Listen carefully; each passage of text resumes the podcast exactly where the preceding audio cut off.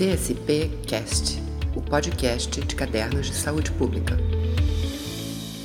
Olá, pessoal. Bom dia, boa tarde, boa noite. A depender do horário que você está nos assistindo aqui no canal do YouTube da ENSP, a Escola Nacional de Saúde Pública, ou nos escutando aí na sua plataforma predileta de podcast. Nós estamos começando hoje mais um, um episódio de entrevistas com autores, um programa da CSP, a revista Cadernos de Saúde Pública, e nele nós vamos debater se vivemos numa radicalização da política de privatização da atenção básica em saúde no Brasil. Esse foi um tema do artigo publicado em CSP no mês de setembro pelas seguintes autoras que estão aqui para conversar conosco: a Márcia Valéria Morosini e a Angélica Ferreira Fonseca, que são professoras pesquisadoras da Escola Politécnica de Saúde Joaquim Venâncio da Fiocruz. A Angélica também é editora-chefe da revista Trabalho, Educação e Saúde, e Tatiana Vargas, que é professora e pesquisadora da ENS. Eu sou Vinícius Mansur, sou jornalista de CSP, irei operar aqui a parte técnica nesse programa e para conduzir essa conversa temos aqui a Luciana Lima, nossa Calu, editora da revista né, de CSP e ela que vai conduzir né, esse papo. Olá, Calu, tudo bem? A bola está contigo. Olá, inicialmente eu gostaria de parabenizá-las pela publicação do artigo e agradecer a vocês por terem aceito o nosso convite para conversar conosco sobre o conteúdo desse trabalho que traz importantes reflexões sobre os rumos da política de atenção primária à saúde no Brasil. O estudo de vocês traz uma análise minuciosa e contextualizada da produção normativa, documental do Ministério da Saúde nos anos de 2019 e 2020 e sugere como a perspectiva de mercado tem se fortalecido e ampliado seu espaço na política de atenção básica do SUS. Isso se expressa em mudanças observadas nos três eixos da política, como vocês ressaltam no estudo, nas novas regras de transferência de recursos federais para, o financiamento da atenção básica, o Previne Brasil, na implantação da Agência de Desenvolvimento da Atenção Primária à Saúde, a ADAPS, e na proposição de uma carteira de serviços para esse nível de atenção. O argumento desenvolvido no artigo é que esses três três eixos combinados ampliam as possibilidades de privatização da saúde e integram um novo processo de acumulação que, na verdade, já tinha sido ampliado com a abertura do setor da saúde ao capital estrangeiro em 2015. Então, eu inicio aí a conversas com, com vocês a partir dessas reflexões, queria pedir para vocês explicarem um pouco mais como essa lógica mercantil está presente em cada um desses eixos no Previne Brasil, na carteira de serviços e na ADAPES. Então, vou pegar daí, né? É, vou apresentar um pouquinho é, o início né, dessa conversa em torno desse artigo, né?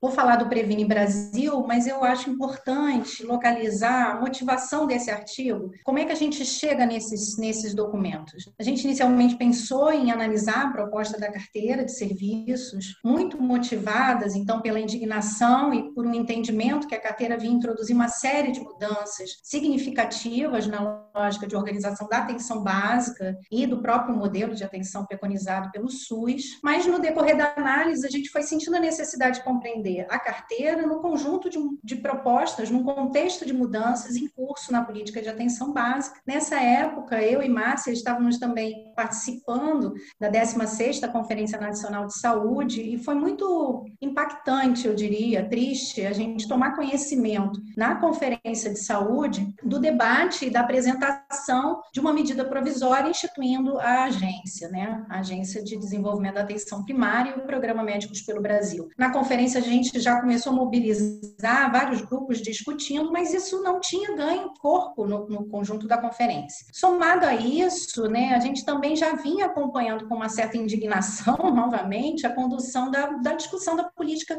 de financiamento, dessa chamada nova política de financiamento, a Previne Brasil. Então, a gente não, não iria conseguir olhar a carteira de forma isolada, a gente resolveu olhar esse conjunto de, acontecimentos e outras portarias, foi muito interessante reconhecer uma portaria de maio de 2019, quando foi instituído uma nova, um novo organograma no Ministério da Saúde, é, onde ali já estava indicado né, qual seria o direcionamento da política. Em setembro de 2019, é, a revista Ciência Saúde Coletiva, inclusive, publicou um artigo dos então gestores né, do Ministério da Saúde, apresentando apresentando de forma bastante é, emblemática né, esses eixos de condução da política, onde a nova política de financiamento já vinha sendo é, apresentada. Então, por que, que eu fiz esse preâmbulo? Para que vocês possam entender também como é que a gente foi chegando nesses documentos. E a gente não viu só os três, a gente viu um conjunto de outras portarias junto com esse material que a gente apresenta no artigo. O que, que é a nova política de financiamento? Como é que ela se apresenta como nova? Ela tem três mudanças principais. Ela vai extinguir os pisos, né, o piso fixo e variável da atenção básica, ela vai introduzir o repasse dos recursos federais pelo número de pessoas cadastradas e ela vai estabelecer uma nova forma de pagamento por desempenho. Quais foram os argumentos usados para essa nova política de financiamento? Um argumento muito forte era que viria a atender uma demanda maior de autonomia dos gestores municipais, algo que já vinha sendo uma demanda histórica no SUS, né? Os gestores municipais já desde as primeiras normas já já indicavam a necessidade de transferências intergovernamentais com o uso de recursos mais autônomos. Esse sempre foi um ponto de, de disputa e de, de, debate no âmbito da política de saúde. E, e com, com isso, então, essa nova política é apresentada como se fosse dar conta dessa questão. A gente já vai ver que não. Né? É, outra questão mencionada é que com a nova política de financiamento visava-se alcançar grupos mais vulneráveis e garantir maior custo-efetividade na política de atenção básica. Né? Aí, voltando à questão da autonomia do gestor municipal, né, o que, que a gente percebe analisando o Previne Brasil? Que ela é muito mais uma mudança na lógica do incentivo federal do que uma, uma ruptura com a lógica indutiva, ou seja, uma falsa promessa de que os gestores terão maior autonomia. Como eu disse, o tema da autonomia histórico na trajetória de financiamento do SUS, essa questão dos recursos carimbados pela União para induzir políticas prioritárias, isso vem sendo debatido por décadas. Muito recentemente também, em 2017, já se tinha tido uma mudança na, na criação de dois blocos de financiamento, de custeio, de capital, mas não se tinha resolvido essa questão. Então, o Previne Brasil, ele propõe uma, uma mudança mais radical, ele propõe a extinção do PAB fixo. Só e a adoção de novos critérios, então, para esse repasse dos recursos. E é exatamente aí que está a questão, porque ele adota novos critérios com a captação poderada, o pagamento por desempenho, incentivo para as ações estratégicas, ou seja, ainda há indução, a indução se mantém, mas o que se perde nessa nova proposta é exatamente o que havia de mais seguro em termos de transferência intergovernamental para os municípios, a única garantia, porque era como base populacional. Ao ser uma base populacional, é, permitia que o município também tivesse alguma flexibilidade no uso daquele recurso, por exemplo, do PAB fixo, não tanto para o PAB variável, porque esse sim tinha destinos mais específicos. O fim, então, né, desse PAB é, fixo também pode significar o fim do financiamento universal da atenção básica. E isso a gente viu que outros autores que começaram a discutir o tema também vinham apontando. O recurso de base populacional, então, ele dava uma certa garantia. E o que vai se colocar no lugar? A captação ponderada. O que é a captação ponderada? Ela está identificada, né? ela é ponderada, primeiro, por uma população que é cadastrada na equipe de saúde da família ou equipe de atenção primária, que é também outra mudança recente, né? esses dois tipos de equipe, ponderada pela vulnerabilidade socioeconômica, pelo perfil demográfico e a classificação geográfica. Qual é o problema disso? Primeiro é o peso na pessoa cadastrada. Então, você passa a ver cada pessoa cadastrada. E aí, o que você está incentivando é um enfoque individual e muito menos uma lógica territorial. Ele parece focar nos mais vulneráveis, mas os critérios que está se adotando para se definir quem são os mais vulneráveis, em termos socioeconômicos, demográficos e pela classificação geográfica, usa né, metodologias, por exemplo, a questão da classificação geográfica, metodologias que não são adequadas para as questões relacionadas à saúde. Então, a tendência com esse tipo de recorte né, e de definição é de maior exclusão. E por fim, assim, mais, mais um aspecto que nos pareceu importante, mais dois, na verdade, né, é um, a intenção de se tornar custo efetiva, né, então se introduz uma nova lógica de, de pagamento por desempenho, é, se desconsidera o que já vinha sendo feito, né, dentro do sistema, por exemplo, a questão do PIMAC, né, ele é, ele é colocado, né, à margem desse, desse debate, né, e adota-se nesse novo modelo o, o, os critérios de captação e desempenho como mecanismo de cálculo para transferência intergovernamental e não para remuneração de serviços, como é feito, por exemplo, no Reino Unido, que é tomado como uma experiência que inspira o caso aqui nosso brasileiro. E por fim, para terminar, deixar minhas parceiras também falarem um pouco mais do artigo, esse terceiro componente de financiamento, que é o incentivo por ações estratégicas, ele mantém aí 16 itens que recuperam itens do PAB variável, mas que prevê ainda atos normativos posteriores, deixando muita coisa aí ainda por ser vista, né? E extingue alguns muito importantes, extingue no sentido de indução,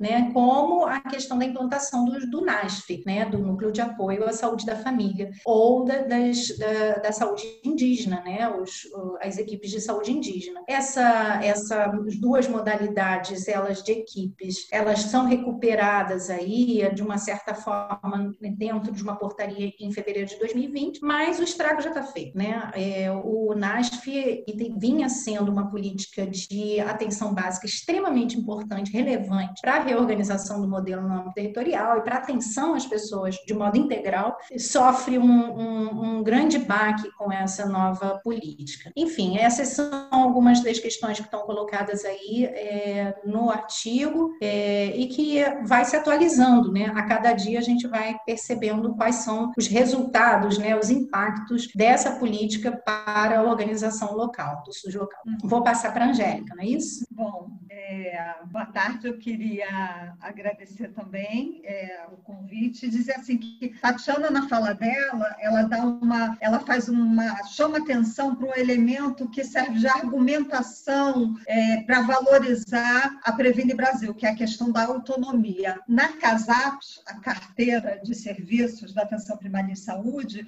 o que é apresentado é a ideia de dar uma espécie de transparência, de organização, de permitir ao gestor é, se, se situar melhor ante o que ele vai oferecer e a população, tendo uma carteira de serviços, se orientar melhor em relação ao que ela pode buscar nesses serviços. Então, eu acho que isso é um argumento que faz parte dessa estrutura de apresentar como algo muito positivo, algo que quando você avalia mais o conteúdo, você vai vendo os aspectos mais críticos, né? A carteira de, a carteira de serviços, ela é um instrumento muito comum em vários países, em municípios também do país, e no Brasil ela foi apresentada, a carteira nacional foi apresentada em agosto, ela foi posta em consulta pública, isso é um outro elemento que também faz parecer que é mais democrático, né? Essa, os resultados da consulta pública, eles não são apresentados e uma nova, uma nova carteira em dezembro, a versão final ela é tornada pública. O que, que a gente percebe nessa segunda carteira,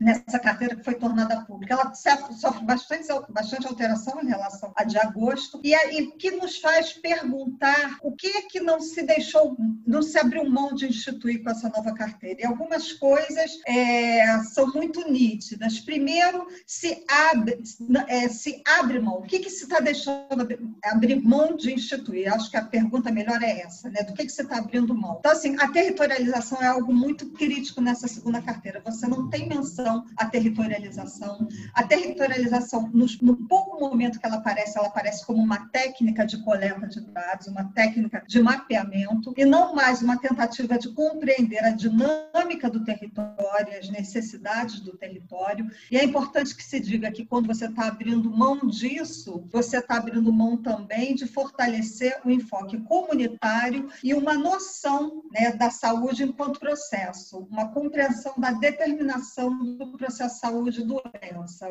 Isso combina muito com o rol né, de serviços que estão apresentados, que está apresentado na carreira. Quando você observa esse rol de serviços, você vai ver que ele tem um enfoque clínico, um enfoque muito procedimental, que retoma, retoma a ideia é, o, o, do pensamento biomédico como elemento forte, central no cuidado. É, não, assim, nesse sentido, eu acho que a gente faz um, um retrocesso, né? um retrocesso grande no que a gente pensava, no que estava sendo instituído como uma atenção primária com enfoque integral, que dependia da multidisciplinaridade, que dependia da presença no território, que dependia de uma ampliação da compreensão do processo de doença. Esses elementos, acho que Luciana pergunta, o que isso tem a ver com a mercantilização? Eu acho que esse enfoque muito, esse enfoque restrito, clínico e procedimental, que ele é fortalecido também por portarias que vão instituir uma equipe de atenção primária composta por médico e enfermeiro, né? E, e que também se acompanha pela, pela ausência de referência ao NASF, essa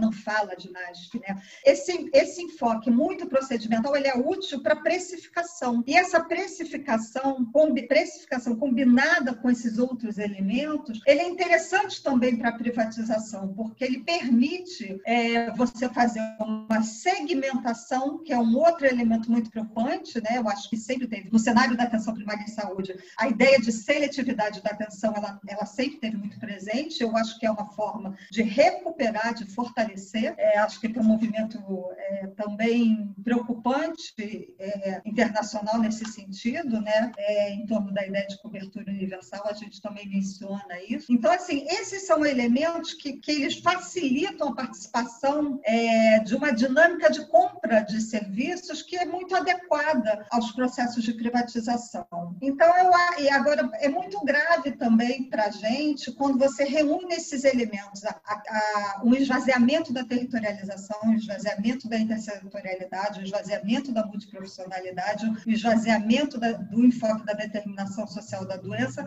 e uma recuperação do enfoque biomédico. Eu acho que esses são, é, são traços que estão muito presentes na carteira e que a gente traz também para discussão no artigo. Acho que Márcia agora pode né, falar da DAPS e complementar. Então, é, queria saudar a todos que estiverem nos escutando, nos vendo, agradecer o convite feito pelo Vinícius, jornalista do Cadernos, pela Calu, editora, né, querida amiga também. Bom, esse é um texto escrito por amigas, por pessoas que têm um posicionamento crítico em favor do SUS, em defesa do direito universal, né, e o dever do Estado em prover atenção à saúde a todos os brasileiros. Esse é, esse é o posicionamento e é esse posicionamento que nos provoca indignação diante de mudanças que a gente entende que estão é, reforçando uma determinada perspectiva privatizante né, é, na reconfiguração é, da política de atenção básica à saúde no Brasil. Se a Previne Brasil e a CASAPES po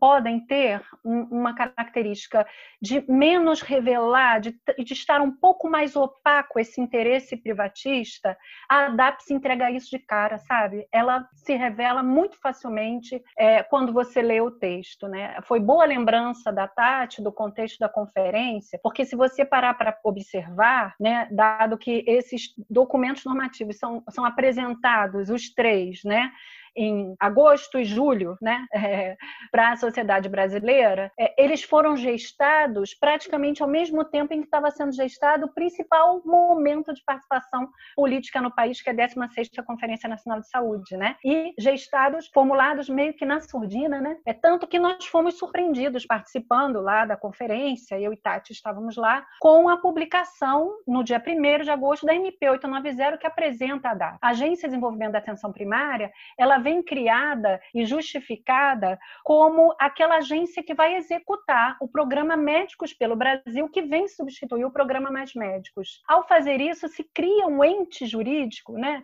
Se adota um modelo jurídico que é, eu estou agora que me falhou a memória, um serviço social autônomo, né? ou seja, uma pessoa jurídica de direito privado sem fins lucrativos, dito de interesse coletivo e utilidade pública, que teria a função de executar o programa Médicos pelo Brasil. Mas quando se apresentam as atribuições, né, tanto as que estão na medida provisória quanto as depois vão figurar na Lei 13958 de dezembro de 2019, que é o formato final né, dessa legislação que vai, então, regular essa questão da ADAPS, você vê que as atribuições extrapolam em muito né, esse, esse, essa, esse alegado motivo, né, que seria de executar o programa. Ela vai ter atribuições como prestar serviços, promover ações de formação e qualificação profissional, pesquisa e extensão, incorporação de tecnologias assistenciais e de gestão, monitoramento e avaliação das atividades de saúde e aí a execução do PMB. E quando a gente vê, é, a elas são disponibilizadas uma, várias fontes de recursos né, é, é, do setor público e também com a possibilidade de é, também trazer de outro financiamento, além de abrir espaço né, para este ente privado, dito de sem fins lucrativos, atuar, atuar na atenção básica, você agrega a ele funções típicas do gestor público. Então, de certa forma, a gente pode afirmar que, por meio da ADAPES, é, o gestor federal abre mão né, de atuar como gestor, com as suas funções gestoras e aí no plano também regulador do sistema. Né? E a gente acha isso muito grave, porque você tanto abre para a participação de uma instância privada e essa instância privada pode subcontratar outras formas implementar, festeja tanto a criação da ADAPS. Né? Então, é, essa, se a gente for dizer assim, resumir em duas frases o que a serventia da ADAPS nesse contexto e nessa intenção organizada de promover o aprofundamento e a ampliação da privatização da atenção básica, a gente poderia se referir a duas frases usadas na própria legislação, que é prover segurança jurídica à execução da política. Que política, que execução que não tem segurança jurídica no SUS, né? É essa que quer se instituir. Então você precisa do, me do mecanismo, né, de, de é, viabilizá-la juridicamente. E a sustentabilidade econômica para a sua implementação. Sustentar economicamente essa participação direta de empresas privadas na provisão e prestação de serviços. E eu acho que, é, especificamente, autor que a gente está chamando, da atuação do Estado nesse processo de acumulação por expoliação descrito pelo David Harvard, quando fala que o, o Estado acaba assumindo um papel de prover a regulação necessária para essa expoliação ou de modificar a regulação existente. Então, assim, localizando, né, assim, circulando a DAP, né, limitando um pouco esse entendimento, sem fazer referência ainda à sua articulação com as, as duas outras medidas normativas, eu ficaria por aqui delineando essa face da ADAPS. Eu acho que atende a pergunta da Calu por enquanto. Então, a Angélica pediu a palavra, ela quer fazer uma complementação. Fala, Angélica. É, eu falei bastante da, da, questão da territorialização, mas deixei de fazer menção ao, ao fato de que existe um processo de esvaziamento muito claro do, do papel do agente comunitário de saúde, né, que já vem é, desde a PNAB 2017, quando a CASAPES vai orientar sobre o processo, de alguma forma, sobre o processo de trabalho, sobre o que deve ser oferecido, ela não faz, não existe menção ao agente comunitário de saúde apenas para uma atividade que é de puericultura, de, né, do, do pós-parto. É, e eu acho que isso também é muito expressivo do esvaziamento do enfoque comunitário. E, e isso está bastante articulado com os outros movimentos, os outros documentos, as outras normativas, e eu acho que isso é uma questão muito preocupante né, é, para a gente. Tá é isso, é isso. gente, eu gosto, o que eu gosto muito nesse artigo é que vocês fazem essa análise de forma articulada, né, dos três eixos. A gente já tem alguns estudos direcionados para cada um desses eixos, mas nesse artigo vocês propõem uma análise mais integrada, mais articulada. Márcia, você poderia explicar um pouquinho mais para gente por que as mudanças nesses três eixos se articulam no fortalecimento da atuação do mercado na política de atenção básica? E outra coisa que eu queria também perguntar é por que o uso da metáfora do cavalo de Troia nesse artigo?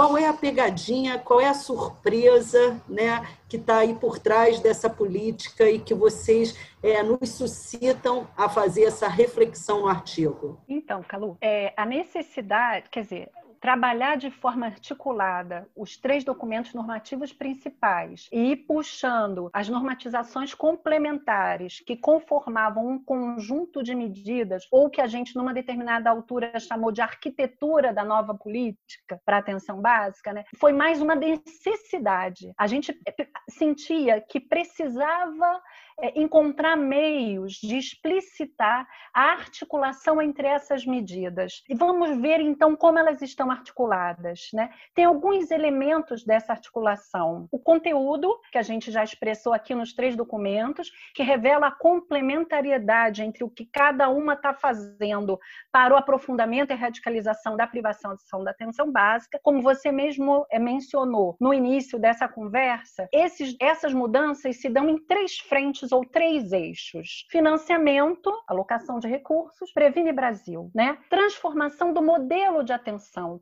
adequação na provisão e na prestação dos serviços, carteira de serviços, né? E a gente teve alteração no papel regulador do Estado na relação, na conformação da relação público-privada do âmbito da atenção básica, que a gente já conhecia por meio da contratação das OS, da gestão terceirizada dos serviços da força de trabalho, né? Que ganha um fôlego diferenciado a partir da criação dessa agência, né? Ganha uma outra dimensão essa possibilidade de participação e inserção, não só na provisão e prestação de serviços, mas também na própria gestão dos recursos, recursos humanos, técnicos, científicos. Então, elas são complementares e elas são guiadas por uma lógica que, veja bem, se na carteira de serviços a gente percebe uma organização de uma lista de serviços, né, que tem um enfoque individualizante, descolando-se do território da determinação social do processo de saúde e doença, que vai ganhando relevância uma perspectiva da clínica reduzida, não é? Como bem falou a Angélica, e do modelo biomédico, a que serve isso? A que tipo de atenção é mais afeita à clínica do tipo privado, né? Que a gente durante anos classificou como individualista, curativista, né? Muitas vezes procedimental, e a gente vê através da CASAPS uma aproximação desse modelo que a gente queria transformar, que a gente vinha transformando e produzindo de forma multidisciplinar, né? longitudinal, é, relacionada e produzida com a comunidade de forma participativa no seu horizonte, né? E a gente vê isso sendo reduzido para poder atender esse modelo de uma, de uma atenção privatizada, né? O Previne Brasil dá os elementos para precificação, para você poder promover o pagamento, né? E essa ideia do, da contratação de serviços, do pagamento por desempenho, tudo muito vindo da lógica é, é, de gestão gerencialista que vem do setor privado para o setor público e se radicaliza é, nesse, nessa forma de pensar o financiamento e de pensar a própria agência sobre a qual eu já falei, né? Que cria essa entidade de direito privado com leque amplo de poderes para atuar na atenção básica. Né? E aí, assim, a questão do tempo, todos eles formulados ali em meados de junho e todos eles finalizados em dezembro. Parece uma coisa assim bem orquestrada, com meta. Outra coisa que eles têm em comum, o processo aligerado de apresentação, prescindindo ou preterindo a discussão com, nas instâncias participativas do SUS, né, e preferindo o diálogo, a interlocução com os colegiados de gestores, né, que aí, num, num processo de troca, de sedução, vão ali é, se alinhando com as justificativas né, e as propostas que estão ali é, justificando essas medidas, né, e que, de certa forma, estariam atendendo a demandas anti, até certo ponto questionáveis, né, mas existentes dos próprios gestores municipais. E por que, que a gente pensou no cavalo de Troia? Né? Qual é a ideia de um presente assim que a gente pensa, né, um presente enorme que a tradição grega nos legou, né? Assim, um cavalo, quando a gente diz assim, pô, esse presente, né, um presente grego, né? A gente não fala assim, né, essa ideia. Porque é, é, é justamente remeter a ideia de que embrulhado para presente, embrulhando para presente por meio de uma retórica discursiva, né, que apresenta a ideia de resolutividade, de gestão mais eficiente, eficaz de recursos, de atendimento das necessidades das pessoas, que o dinheiro siga as pessoas, né? Essa coisa de uma organização centrada. Se usa muito a palavra pessoa, mas é uma pessoa despessoalizada, né? Assim, sem o seu processo de vida contemplado, né? Então, assim, se ela vem embrulhada para presente com uma série de intenções, né? Quando a gente olha mais de perto e vai, e vai batendo as medidas entre elas mesmas, né? Vai trabalhando as medidas entre elas e vai olhando o contexto de reforma trabalhista, de desfinanciamento do SUS, de reforma previdenciária, o presente vai se desfazendo, né? Essas camadas vão revelando um interior muito perigoso para o SUS, né? Aí a ideia dos soldados gregos que invadem, obviamente o SUS não é Troia, né? O SUS não era uma cidade é, indevassável, impenetrável. O SUS já está penetrado desde o seu início por essa disputa com o setor privado, esse, esse desenvolver meandroso entre público e privado. Mas a gente quer chamar atenção para esse presente de grego que radicaliza essa participação e esse